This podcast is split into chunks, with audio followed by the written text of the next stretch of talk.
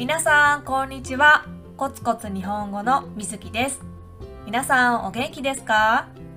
今日のテーマに入る前にちょっとお知らせです。最近は YouTube の登録者とか Instagram のフォロワーが増えてそのおかげで生徒さんも増えてレッスンの予約がいっぱいになってきています。特に午前中はほとんど埋まっています。でも午後は割と空きがあります。そこで新しい生徒さんを2人募集しようと思います。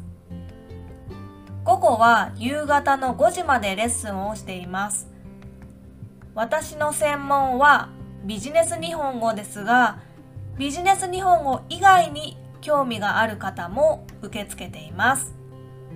もし興味がある方は私のウェブサイトの問い合わせページからメールをくださいよろしくお願いします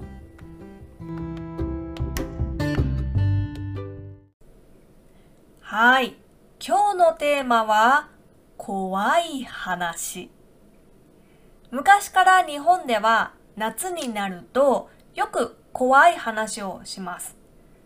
理由は2つあります。まず1つ目。怖い話をすると背中がゾクッとして震えて寒い感じがしますね。暑い夏に怖い話はぴったりです。2つ目。日本では夏のお盆の時期、8月の中旬ですね。その時期に亡くなった人の魂が帰ってくると言われています。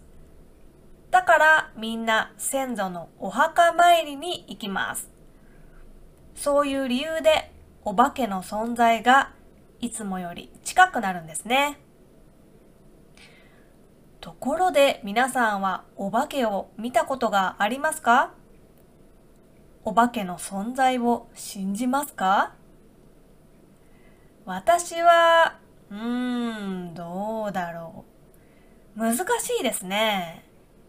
いる気もするし、いない気もするし、どちらの可能性もあるんじゃないかなと思います。だって世の中にはまだまだわからないことがたくさんありますよね。お化けがいるということも科学的に証明されていないし、お化けがいないということも証明されていないわけです。だから何とも言えません。何とも言えないけど、私は一度だけお化けを見たことがあります。あれはきっとお化けに違いないです。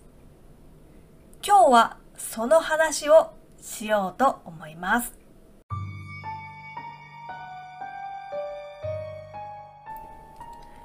あれは10年以上前のことです。私が大学生の頃でした。その頃、私はよく友達のグループで夜にドライブをしていました。みんなで夜景を見に行ったり、ただただおしゃべりしながら楽しく過ごす。そう、楽しい時間でした。でも、ある時からそのドライブは心霊スポット巡りに変わっていきました。心霊スポットというのはお化けが出るとよく言われている場所のことです。お化けがよく出ることで有名な場所です。京都には心霊スポットがたくさんあります。私たちは夜中に集合し、いろんな心霊スポットへ行きました。でも、一度もお化けを見ることはありませんでした。私たちはその場所に行く時の緊張感を楽しんで、でも結局何も見えず何も起こらずなんだやっぱり心霊スポットなんて嘘じゃんと安心した気持ちで家に帰る。その繰り返しでした。あの夜もそうでした。私たちは今日はどこの心霊スポットに行く？軽い気持ちで集合しある場所へ行くことにしました。夜中の2時頃でした。ドキドキしながらその場所へ行ってでもやっぱり何も起こりませんでした。それで車に乗って帰り始めたその時不思議なものを見ました。不思議というより不気味でした。女の人と小さい女の子が歩道に立っていたのです。お母さんと娘のようでした。二人は白い服を着ていました。お母さんの髪は黒くてとても長い。そして二人は横に並んで深くうつむいてただ静かにこちらを向いて立っていました。私はその光景を見た時本当にびっくりして「え何今の?」と言いました。私の隣に座っていた友達も同じものを見て気味悪がっていました。真夜中です。夜中の2時を過ぎています。とても不気味でした。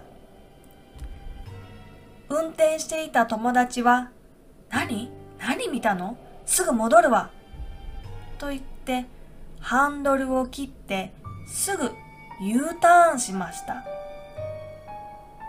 でももうそこには何もいませんでした。あれが何だったのかわかりません。とてもはっきり見えたので人だったのかもしれない。ただすごく不気味でした。普通ではない雰囲気を感じました。私たちはそれ以降心霊スポットへ行くのはやめました。興味本位で面白がっていくところではないと思ったからです。私がお化けを見たのはこの一回きりです。はい、今日はここまでです。どう思いましたか？感想や皆さんの怖い経験もぜひ聞かせてください。このポッドキャストのスクリプトはホームページをご覧ください。そして Instagram、YouTube、Twitter、Facebook こちらもどうぞよろしくお願いします。では今日もコツコツ頑張りましょう。バイバーイ。